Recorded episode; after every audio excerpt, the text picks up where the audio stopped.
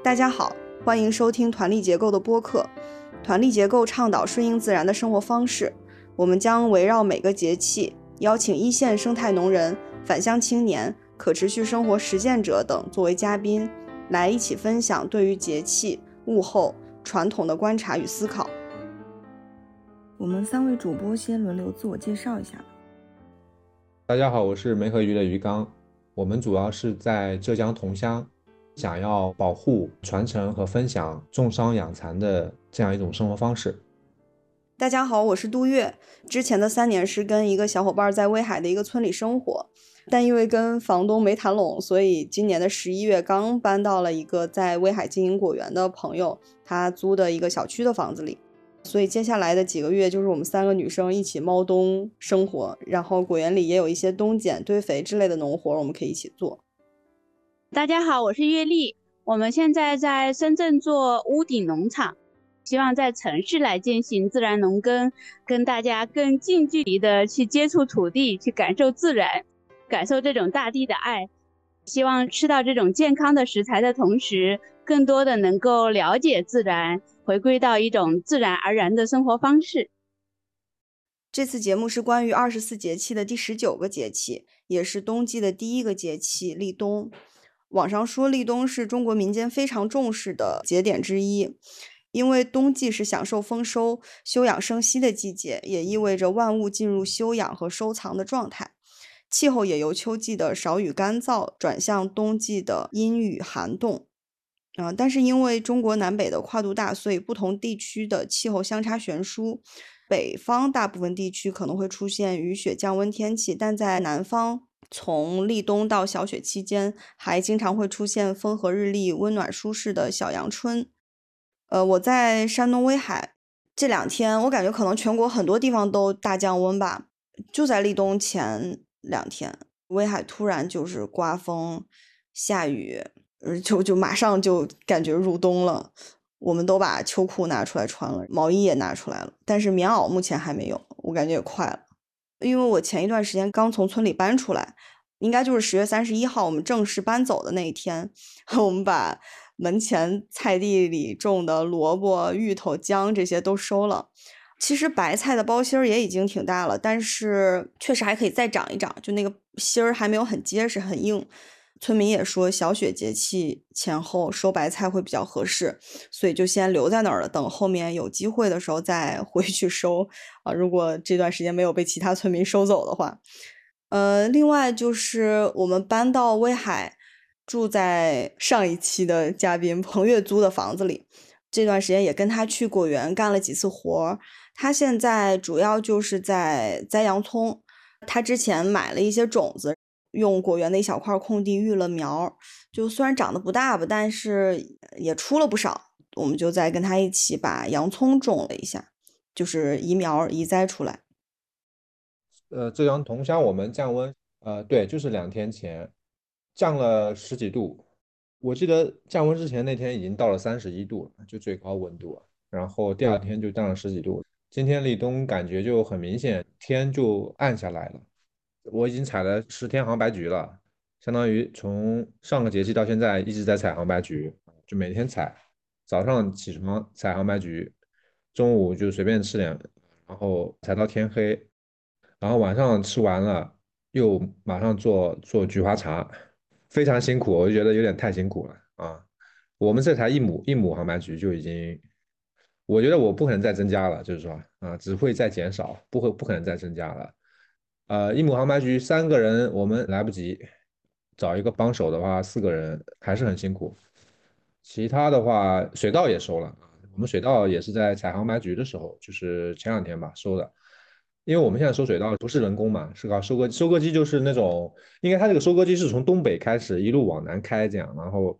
它是个体户嘛，应该是一对夫妻，然后就一直往南开，开到海南岛，然后有那个农民让他们帮忙收，他就他们就收了这样。呃，一亩地是我记得是九十块钱吧，去年，今年也不知道有没有涨啊。然后我们就收了，然后往年的都是我们村里面都会叫他收，然后今年发现这个就我们家 让他割了，因为其他的水稻农民自己都不种了，都包给那个大户了啊。那大户自己有收割机，他还没收。今年就我们村就我们家 在收水稻啊，晾在这个场上面，在晒场上在晒晒谷子。因为现在是秋收嘛，整个田野里面也没人，就我们三个人。降温之前的天气都很很好嘛，阳光普照的，感觉很奢侈啊。在在这个阳光这么好，天很蓝，然后这么好天气里面，整这么大整个村的田田野全是我们三个三个人占了啊，感觉啊。这个秋收啊，基本上杭白菊还要再采两周吧，然后但这周基本上是高峰啊，慢慢过去，然后再下一周可能就慢慢减少这样，所以采菊花基本上要一个月。感觉好奢侈啊，三个人的田野大公园。对，天气可好了啊，现在天气真好，不过今天就有点阴阴的，好像下过两天要下雨了感觉啊。深圳这边降温还没成功，天有点阴阴的。这两天都说要降温了，但是还还是没有降很多，可能降个两三度，呃一两度的样子可能。然后最近我们这边是也是特别忙，感觉是延迟的秋收一样。最近是各种菜都上来了，然后每天都有很多的青菜，什么小白菜、菜心、上海青，什么芋头啊、玉米啊、黄瓜呀。豆角呀，就好多菜，嗯，然后最近就是忙着卖菜。最近这个叶菜呀，长得特别快，一天一个样，移苗也就是一个星期不到十天，然后就已经很大了，就可以吃了。然后你要是摘了晚两三天的话，它就长得梗都有点很粗了，有点纤维化。因为现在大家都比较喜欢吃嫩的，稍微有一些纤维的都不太喜欢吃了。再过两三天，再不摘的话，就虫子就会来吃了。现在总结出这个规律了，就是这个叶菜一定是要它在它长得特别大之前先把它收走，要不然虫子就会来了。虫子一来就是它的信号，就是到期了，这个叶菜就要回归土壤了。这边天气状况的话，我觉得就是很肯定是凉下来了嘛，没有太热，可以穿一个衬衫，但也没有冷，还是很舒服的。在屋顶干活也觉得很很舒服，小风一吹，凉爽的。最近也是看到天空也都很蓝，秋高气爽的感觉。对，有点感觉有点不真实感啊，天很蓝，然后这么几个人在田里，大部分人在办公室里上班啊。我们是就我们几个在屋顶劳动，大部分人都在办公室上班。这样说来，感觉我跟你们俩完全相反。要是我们在村里的话，现在也许也是像鱼刚说的，在很宽阔的大田里面，我估估计在种小麦呢。因为我们之前住的这个村子里，绝大多数人，我觉得除了我们俩，其他人都已经用那个大机器在种了，只有我们俩在那儿一行一行的开沟。因为我们用的种子跟村民的不一样，他们的是拌了药的，我们就要自己种，也是就是一整片地就没什么人，就只有机器，然后我们俩。但是今年冬天决定先搬到城里来跟一个朋友一起住嘛，所以。最近就是在在城里，在室内规制东西的时间会更多一点。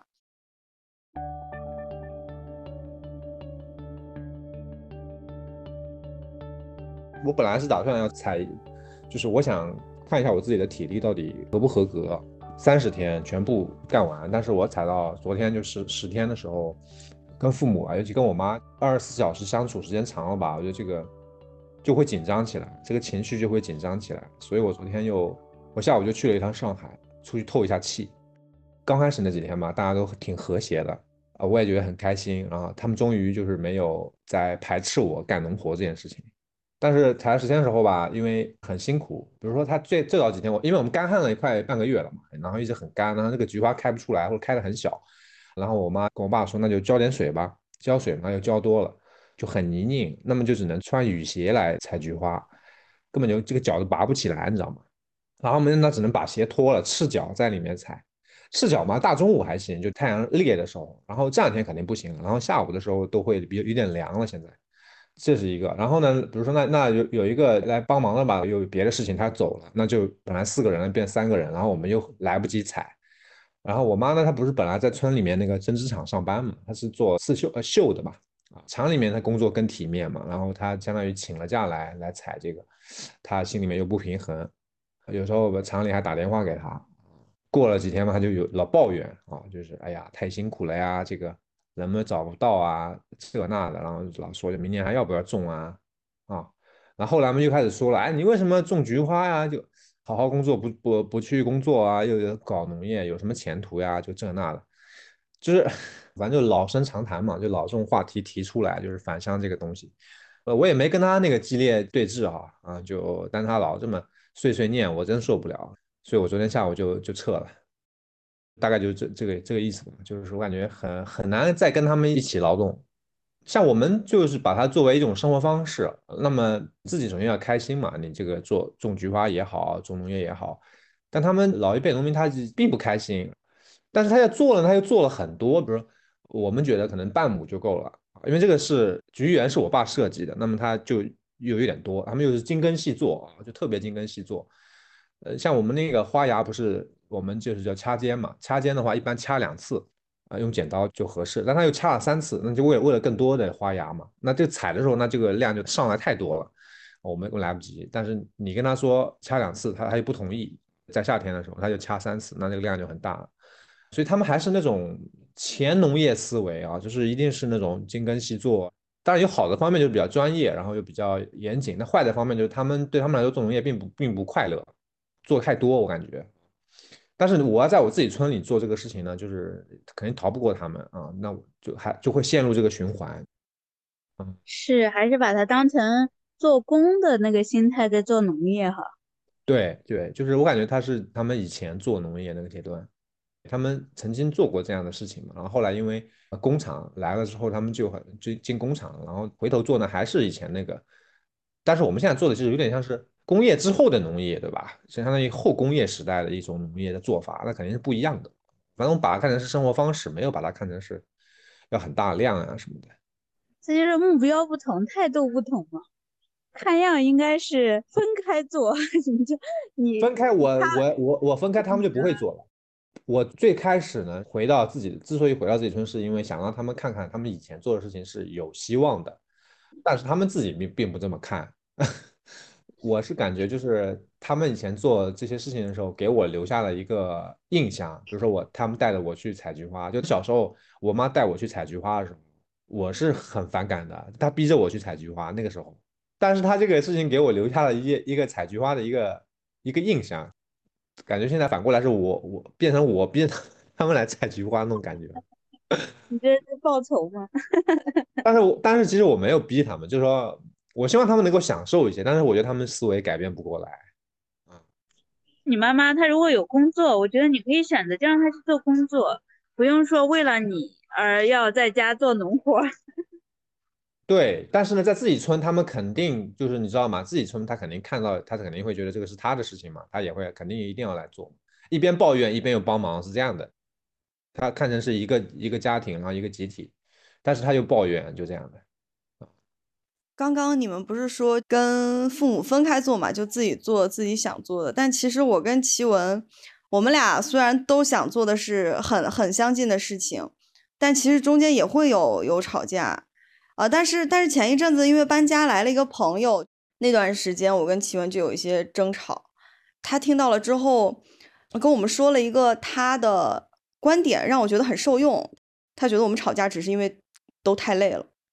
然后。就我之前，之前我们俩吵架，肯定是我心里想他怎么怎么不对，他心里想我怎么怎么不对，就没有一个定论，只能只能说谁觉得这个劲儿过去了，或者谁事后，比如说从中看到了自己什么，看到了对方的需求什么的，就是就是然后这样化解矛盾。但是我从来没有像这个朋友这样说的这样这么直接的，一下子好像那个结就打开了。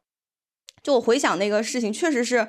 比如说我需要什么帮助，一般都是我需要什么帮助，然后我希望他能有眼力劲儿的来帮我，但是他没有。如果说我没有那么累的话，我可能会跟他好好说话，或者我可以等他。但是我很累的时候，我就会很不耐烦，就容易态度不好，然后就容易吵架嘛。然后再加上其实睡眠不够也会影响人的情绪嘛，就感觉会更没有耐心一些。鱼缸。家最近的这个状态，估计我不知道你们晚上能睡几个小时，反正听起来是很累的。呃，我觉得跟累有关系的，就是我刚刚讲了嘛，就是踩踩的时候遇到一些意外，然后缺人手啊，我我觉得这是有关系的。对，嗯就是就是这种时候就会容易产生摩擦。但他就是重提这个事情嘛，我觉得特别烦这个事情，嗯，没完没了了，就就我自己就是知道，就我跟他们的观点不一样，因为大家视野不一样，对于农业，对于返乡这个看法，那我也就因为他就是农民嘛，他小学都没念，那你没法跟他们那个对于农业未来应该有前途这个事情上有达成共识，我是完全完全 OK 的。但是他又是你的亲人，就是你理理性上你知道这个没有必要跟他们一般见识，但是感性上他他又是你的妈，然后他也天天说你这个事情。你可能城市的父母，可能他学历高一些，他能理解说这个小孩这个做农业可能未来是好的，或者是怎么着的，但是他们这个就不很难，所以所以在感情上你就还是很难很难过这个，然后老有矛盾，这个就很烦。城市的父母也并没有多好，我到现在都没有敢跟我爸妈说我搬家的事情。虽然我公众号更新了好几篇，但是通过呃跟我妈打电话，我知道她没有看，她不知道目前。然后我就很害怕跟他说，因为他之前就就问过我，就可能在我刚大学毕业的时候想做这个事情，但是他不同意的时候，我曾经跟他说过。虽然我现在忘了，他说我跟他说过，就是给我三年时间让我去试一试，然后他就会拿这事儿说我说三年过去了，都几个三年了，你还要怎么样？其实我现在看我妈是一种经常是怀着欣赏的眼光的，我觉得她在这个年纪有这样的心态和经历是是很可爱的，就她那个生命力，我觉得很打动我。就她每天做很多事情，虽然她。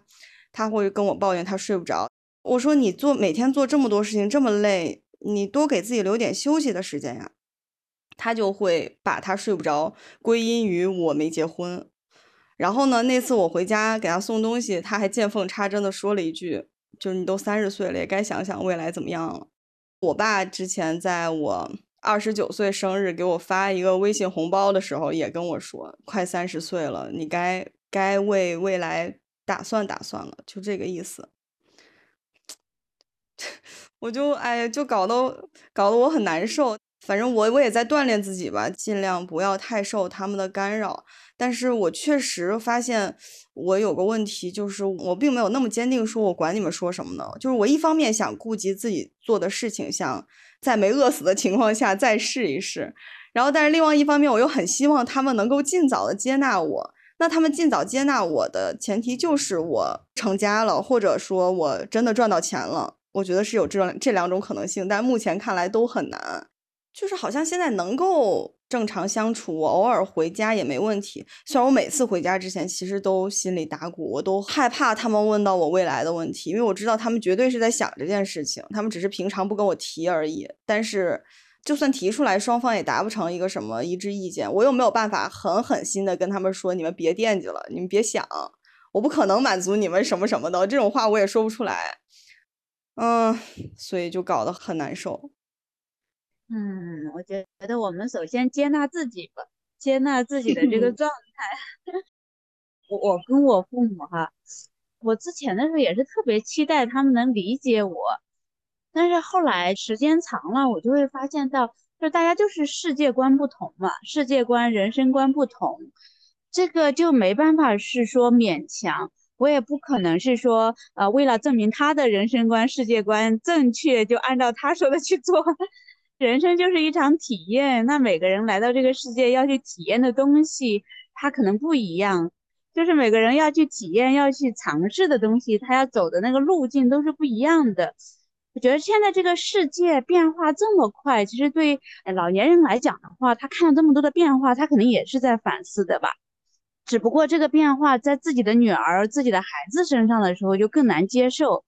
因为他也知道这个世界在这样变，有很多人不结婚啊，然后也有很多做一些他们不能理解的事情啊，这样子的。但是他从他自己的那个世界观里面去看这些事情的时候。好像别人跟自己的关系也不大，不理解又不理解了，那跟自己的孩子的时候就放不下了。但是也可能他就是要经过这个才能去成长他自己的生命。就好像老一代人当中把物质看得很重要，其实人生真的是物质最重要吗？他如果是看到我们不是那么执着于物质，而去追求自己的精神，然后自己的向往，就可能对他也会有一些反思。然后他会在他的这个生命里面更多一点其他的部分的，我我觉得是有这种可能性的。这几年跟我妈聊天，我会发现到我妈也在接受一些这样的思想，呃，这样的变化。总之，我想回应刚刚谈到的，就是我就觉得是我们得得去接纳父母不接纳我们这件事情，也不要是想他是我的父母，我就一定要让他理解我。其实他只是血缘关系上是你的父母，然后精神上其实都是独立的，就每个人都可以保有自己的价值观。这样看的话，就大家该怎么处怎么处了，然后各自按各自的事情去做了。现在我姐跟我爸妈做农场也分开了，我家的地就租出去，然后我姐自己租了地做农场，就是他也是想要把这个分开。就像于刚说的那个情况，在我家也是这样，就是我爸妈他们一干活就把自己搞得很累，都不知道停下来。然后又会有矛盾，就说啊不要干了呀，什么收入又少呀，什么什么的，这样的话就陷入一种恶性循环，就是跟他没有什么关系了，然后他就过他的生活就好了，然后我们过我们的生活，我们这个工作就是我们体验生活的方式，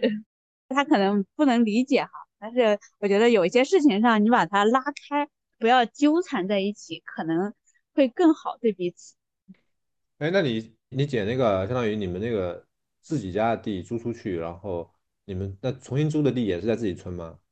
隔壁的，然后也不是太远，因为我姐本来她嫁出去了，她也不是我们村嘛。然后我姐每次来我家，她其实等于是要从他们村来我们村，其实也蛮远的。这样的话，就是我姐他们后面就总结说，就是让我爸妈觉得一直把他当成没有结婚，然后还是他家的人，然后什么就感觉那个物质上就分不开。然后就会有一些抱怨，所以相当于现在是就你们自己家的那个地租出去了，你们你像你老家地没有了，然后你姐家现在是租了地，对我姐家自己本来也有一点地，然后她再租一点就可以了。哦，然后那那你像你父母相当于就不做了，对啊，我爸就天天去旅游，到处去玩儿，然后我妈就去 给我姐看孩子去了。所以像什么呃小麦啊什么也不种了，自己家。对。哦，这样啊。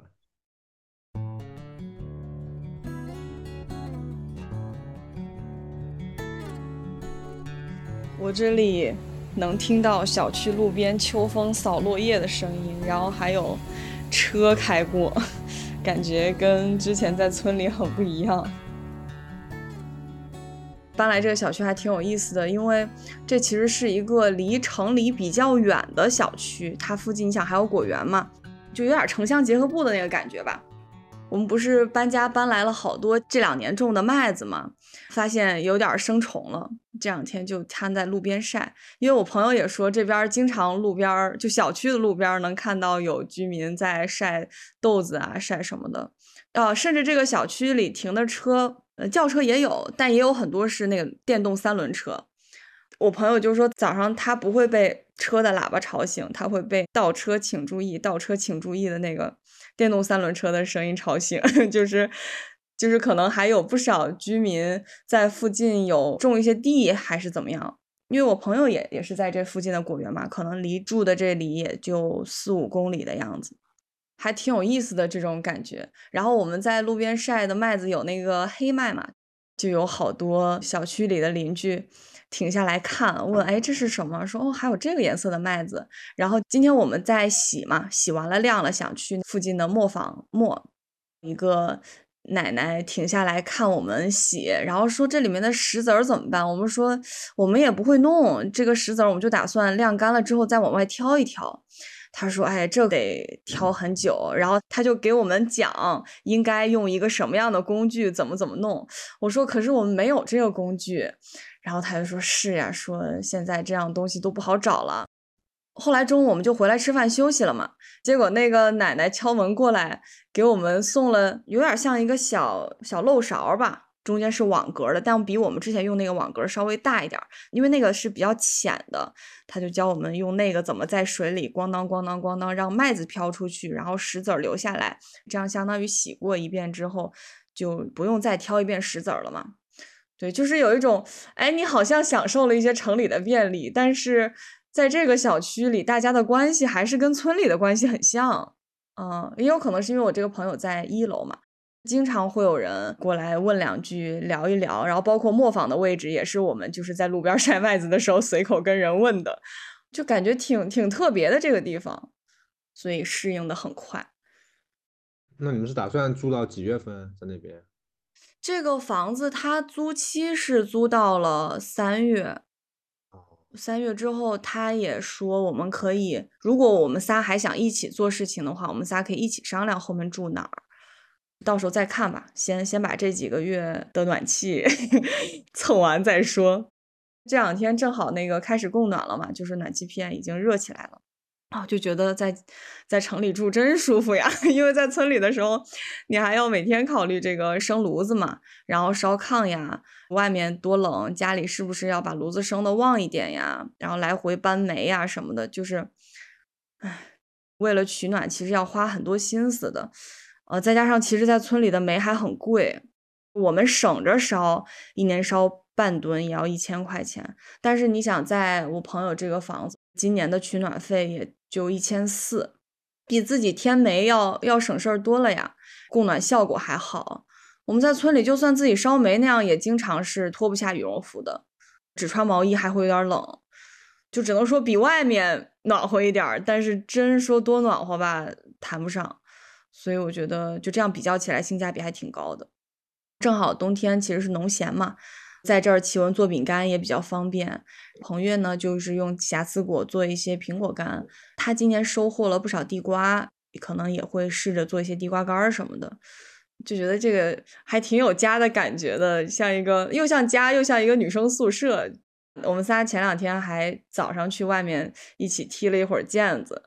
呃，然后我们还设置了一个。沟通的时间，就像当时在农工学校的碗圈一样，就是大家围成围在一起，然后分享一下今天干了什么，就是有没有什么没能及时沟通到的事情。因为我跟齐文只之前两个人的时候，我们俩又已经已经吵架吵开了，就没有什么不能说的，就恨不得有什么事情马上就就表达出来。但是跟他，因为我们也才刚认识，没没多长时间，所以不想让他觉得好像我跟齐文是一个更紧密的小团体。我们就说每天晚上吃完晚饭的时候，在大家还在消化食物的时候，就是三个人都分享一下这天，比如说干了什么，然后有没有什么想要沟通的事情，这样。对，就是反正目前目前感觉还挺好的，还挺有意思的。我们最近跟还在织布，哎，我上回讲了吗？每每像每周日织半天布，嗯，跟梅玉慧两个人都是。那他现在练习是用用棉布，用棉啊，他最终是为了做丝。我然后我们上周学的是叫络丝啊，就络就经络的那个络。然后那个络丝呢，我很早就看到了，在那个根之图这个画上面，但我一直没明白什么叫络丝。但是你到了现场就自己做了之后，然后你就明白了。像你刚才讲这个，在农村取暖都是要花很多的时间和精力，嗯，然后。像以前织布，我发现也是，就是他要花很多的精力来来织布，它的环节非常的多，包括之前讲的，就是父母那辈他做农业就是为了为了生计啊，被迫的。但是我们现在劳动呢，是把它作为一种主动的生活方式，然后我们织布也是，怎么样把这个被动变成一种主动的生活方式？我觉得我我们现在就是在这么一个探索的一个过程中啊，但我觉得肯定是这样子的一个过程。像我们是种桑养蚕、根织的这么一个方式，就怎么样把它变成一种主动的生活方式？嗯，虽然我刚刚说在城里取暖很方便啊，但是其实有很多时候，比如说，呃，我们收拾今年收的那个薏仁儿，然后有很多那个薏仁儿的草杆嘛，住在村里的话，肯定就是烧掉了。然后包括我们其实收小麦的好多麦草也都还在村里，因为不方便带出来。毕竟种地嘛，有很多秸秆的资源，朋友果园的那些果树枝啊什么的，哎，就是很想烧火，就觉得不烧火真是可惜。但是住在城里，你没有办法，就只能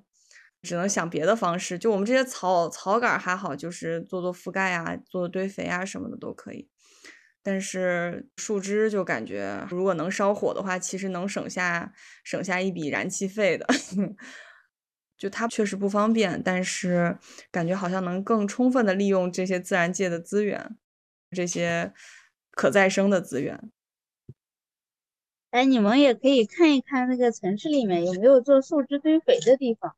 深圳这边就有不少嘞，他们会回收那个东西。这边一般都是归那个园林绿化，就是城管局那边。我们想要那些树叶做覆盖，就给他们要，然后他们就免费给我们拉过来，他们也没有地方放呢。还想要那个堆肥，就是去查那种园林绿化的那些下属机构，然后查这种树枝叶堆肥粉碎呀处理中心啊，就有专门这样的机构，绿化垃圾处理中心，然后他就会有一些政府的支持给到他们，然后让他们去来做这样的处理。嗯，可以看看。不过彭越有果园，他也他如果是少量的，他就可以在他果园那里堆。对，他在果园是有堆肥，但是这儿很尴尬一点是，他这个果园不是离一个是离威海市区很近，然后它旁边还是个风景区，它没有办法没有办法烧，就是成天都在那个森林火警什么提示。虽然它的果园其实跟真的森林中间隔了很宽一条公路，但是肯定是不让冒烟的，我觉得想都不用想。不然的话，真想在那个园子里支一口大锅，然后包括你想蒸点儿那个地瓜，就我们在村里的话，就是一把火的事儿，对吧？一下就一大锅地瓜干儿。但是他这儿就是得在城里用那个小小燃气灶，然后小蒸锅，就是生产效率 根本提不上来。但是又没有办法，开车回去一趟，找一个院子做好再回来。对，我也想过，哎呀，憋屈死了，可能还更节省了，是吧？哎，不好说，因为你你回去还得开车什么的，就是很难很难说哪种方式更环保，太难算了。但是就是觉得，哎，有些事情就是该在村里有个大院子，有个大铁锅那样做。哎，那你们村里的房子现在已经退租了，原来那个？对对对，原来那个房子就是租到十月底嘛。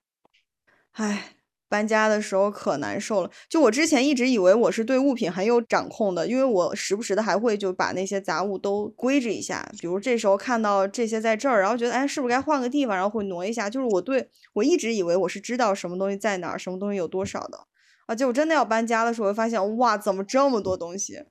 然后也会觉得说难听点，万一我我因为什么意外突然不在了，就是谁收拾这么多烂摊子呀，就是。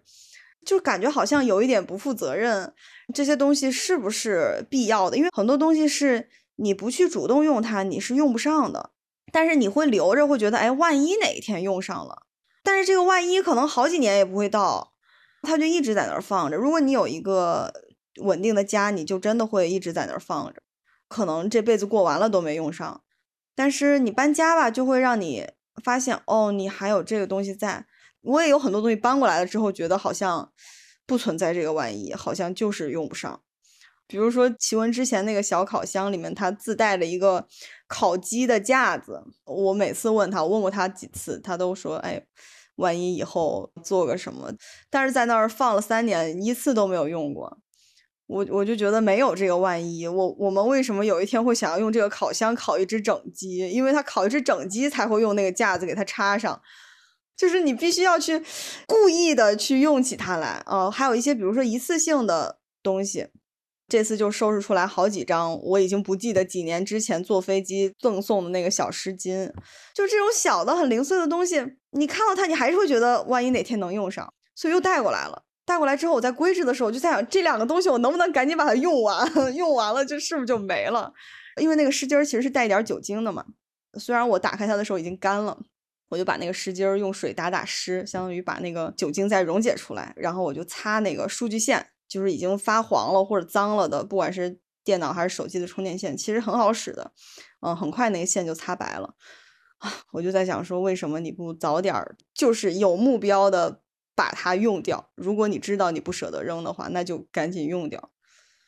十一月搬过来之后，就正式开始整理物品的时候，就除了想他们放在哪儿，还有一点就是想这些东西我到底要不要用，谁有可能用得上，可能要送给谁。然后如果实在没有人用得上，那我要怎么把它用上？就是这样。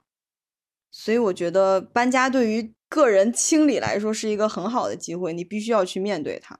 面对这些，你可能之前会觉得，哎，往后放一放，后面再等等，万一呢？以后怎么？其实其实根本就没有，你就把它当做一个节点，你现在就是要去面对它，处理它，它到底有没有用？你到底要怎么用？你能不能现在就把它用掉？就是这样。因为我从来没有过正经搬家的经历，就对于我个人哈，我之前要么就是在家住，就跟我爸妈一块儿住，就上班的那段日子，然后要么就是比如说去农耕学校或者在北京工作，也都是短暂的，所以我们就根本就没有没有置办什么家具之类的，就只是个人的一些随身用的东西、衣服什么的，所以这次搬家。就是哦，对我来说是一个特别大的挑战。我觉得原来搬家是这么困难的事情。我在想，大城市那些可能每年都要换房子租的年轻人，我真的不知道他们是怎么过的。我觉得现在城市里嘛，呃，因为到处都是租的房子，就很少去添东西，就是尽量不去添一些大件儿啊什么的。比如说衣柜吧，一般都是买那种很简易的。我最近也有一种感觉，就是。人一直是流动的状态的时候，就会很谨慎去买这些东西。但是你要是真的在一个地方住下来说，那里就是你的家了，就可能慢慢就会增加一些固定的东西，生活质量可能也会更高一点。就是我关注，我最近关注的点是这个。我觉得好像什么东西就是凑合一下，哎，这个东西好像也不用，呃，找一个纸箱子也可以，然后就不用买什么其他的物件来增加家里的设施了。就是有时候会觉得有点乱生活。对，其实就很矛盾。如果你想要它有一个家的感觉，你其实是要添置很多东西，但是好像对于现在年轻人来说，有个家太难了。就是如果你不想跟父母住，然后你自己又买不起房子，然后在村里的房子吧，你还拥有不了它，房东说不行你就不行，就是，就其实挺难受。包括我，我连收拾那些瓷器餐具的时候，我都觉得想，我都心想我以后再也不要买这些东西了，我就我就要凑合的拿一个不锈钢盆吃所有饭就得了。但是又觉得好像，就那还是生活吗？会不会有点太凑合了？很矛盾。嗯，是啊，我发现我很长一段时间就是这样。我的一个容器都很多种用途，吃饭、喝汤。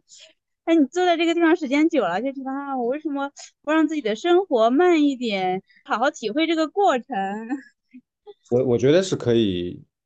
但我先我我我我原来在北京和上海都住过，然后我我自己是很跟刚刚你们讲的一样，就是呃是不不会添东西的啊，但是我也没结婚，然后男生嘛也也也没所谓的，可能买最多就书了。啊，家具我们我基本没没怎么买过，但是有一回我看到，就是我在上海的时候，有个同事，他香港的，他也当然也是租房子，他有一回回香港了，回香港工作了，然后我才发现他把香港自己用的那个书柜啊，就那些家具啊，全部从香港相当于是运到了上海那个出租的房子里面，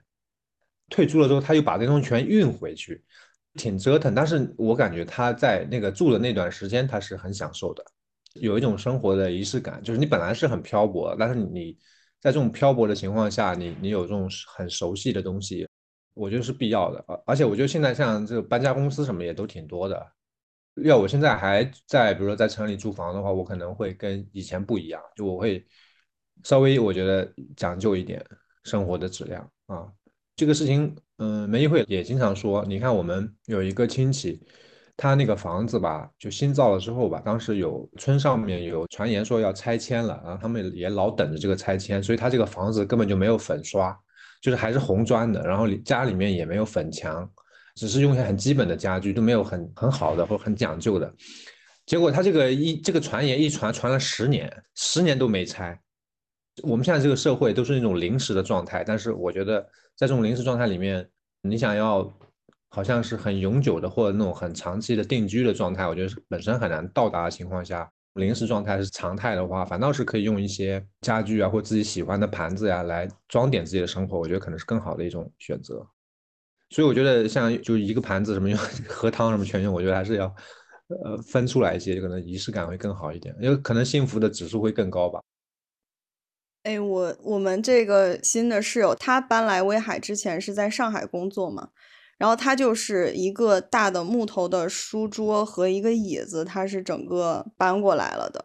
其他有好多那个做饭的锅呀什么的，他也是打包发货过来。这是他所有的东西，他在老家几乎没有没有什么自己的东西，所以他所有的东西从上海搬到威海来，也就花了一千多。就不是搬家公司啊，就是那个发物流什么的。我这样想想，感觉也还好。就可能是因为他之前一直在外面工作吧，就一直保持着对自己的物品那种掌控感。我觉得只留下非常必要的、确定要用的这些。但我们当时在村里确实是以为自己要在那儿住十年来的。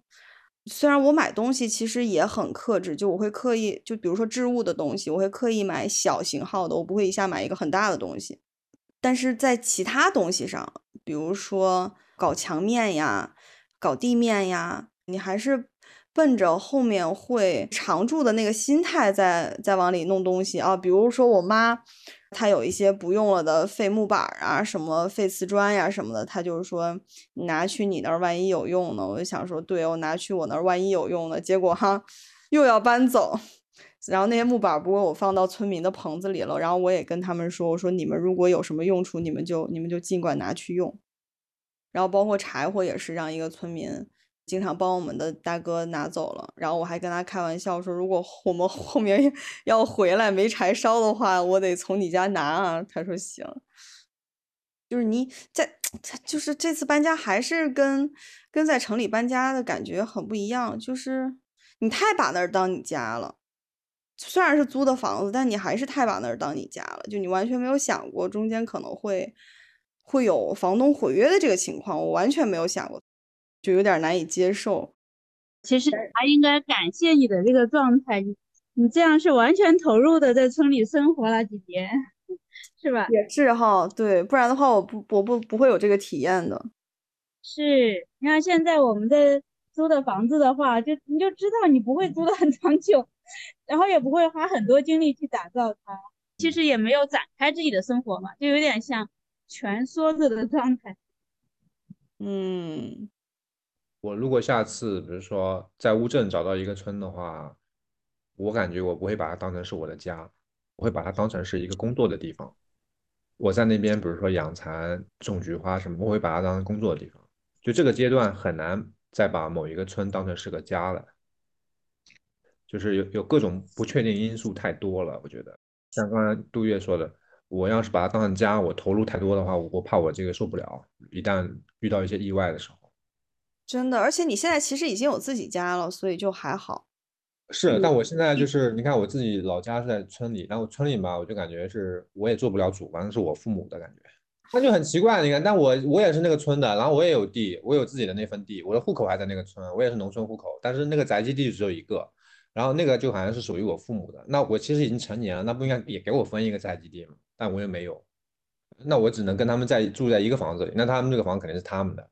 我现在县城的给我的感觉就是说，我我会再住上十几年，为啥呢？我那个小的小孩现在是幼儿园，然后还要上六年小学，六年中学，那么是十二年。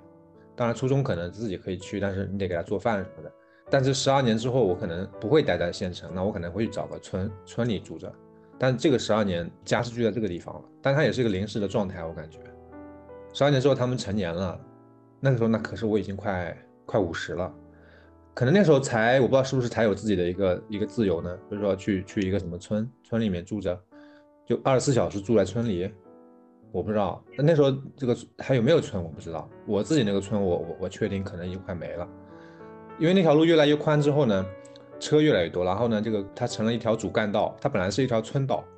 我假设它应该某某一天，我们村的这个名字啊，它会变成，只是变成一个公交的一个站点。啊，这个村已经没有了，就是那种感觉。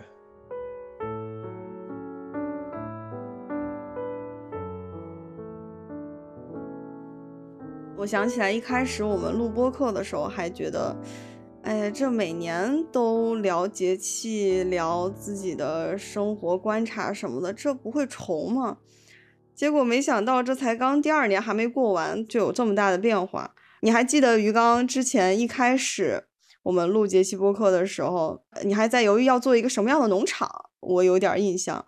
嗯，然后但是现在好像就是虽然还是我们仨，虽然还是聊聊类似的内容，但是其实我们都在这个过程中有各自的变化。对，有变化。然后我我我我看你刚刚讲的，你你很多东西不确定，反倒变成了说录节气播客这个事情变成了可能为数不多的确定的事情，对吧？对。内容反感是有变化，但是到了一个点，就要录录一个节气播客这个事情，反而变成你你生活里面比较准的一件事情了。是的，是的，就是我现在是要在我非常众多不确定的因素里面找到一些锚点，就节气播客是目前最稳的一个锚点。我感觉我生活里面的，你刚才讲的锚点的会更多一些，一个是这个播客，然后还有刚才讲的前面我我小孩子的那个上学的这个，这个也是嗯也是一个很明确的一个锚点。还有一个锚点就是我们的产品，就是我们做的事情，我们做的农业这个东西是确定的，就是杭白菊，就是种桑养蚕蚕丝，我不会变了，你懂我意思吧？就是我们不会，我不知道突然某年我想种个草莓什么的，这我不会，我就是做那个以前我父母那辈，就是我更早的那些爷爷奶奶他们做的那个那个就本地的那些，这个我也不会变，只是只变得会说，我可能原来在我们自己村，就正河班那个那个村，因为各种原因拆迁什么的做不了，我可能换一个村，但我换一个村还是做这个作物。我觉得这种确定的锚点能够给我们相对不主流的生活一些稳定性，我感觉。嗯哦，对，月丽，你不是前一阵子去了一趟齐溪嘛？你说当时我们也没多聊，好像就是你觉得工作上压力大或者怎么样的？啊，就是我们最近工作比较多，然后人流走的比较快，啊，有一个新同事来了十天不到，然后又走了，然后就到处比较缺人，主要是体力上比较累吧，需要操心的事儿比较多，为什么留不住人呢？我感觉工作环境这么好，可能不适合呗。就是嗯大家可以选择的东西很多，如果他觉得不合适，他就可以重新选了。像上个这个，他就会觉得是工作节奏太快了，然后周末要搞活动啊什么的，就没得休息嘛。哦，那你都是怎么休的？反正我们就是有空就休，然后没有活动啊，不着急的时候啊就休一下。哦，我们是可以调休的，就是嗯有的人已经习惯了周末休就是周末休，我们这种就是跟着事情来，有事情做就去做。我是觉得已经和生活很融合的状态。确实听起来就像是在城市里过农村的生活一样，在村里没有谁啊对对对对生活。就你你的工作真的太好了，我觉得月丽，就就是是啊在在一线城市做农业，这个绝对是太最好的工作了，我觉得。是啊，真的真的，一线城市的人压力那么大，然后就就没有大自然，但他有很便利的生活科技，但是他就应该是大自然他们很需要的。然后你都有了，在这里打个广告，有人对屋顶农场感兴趣的话，可以可以去入职，是不是？是呀，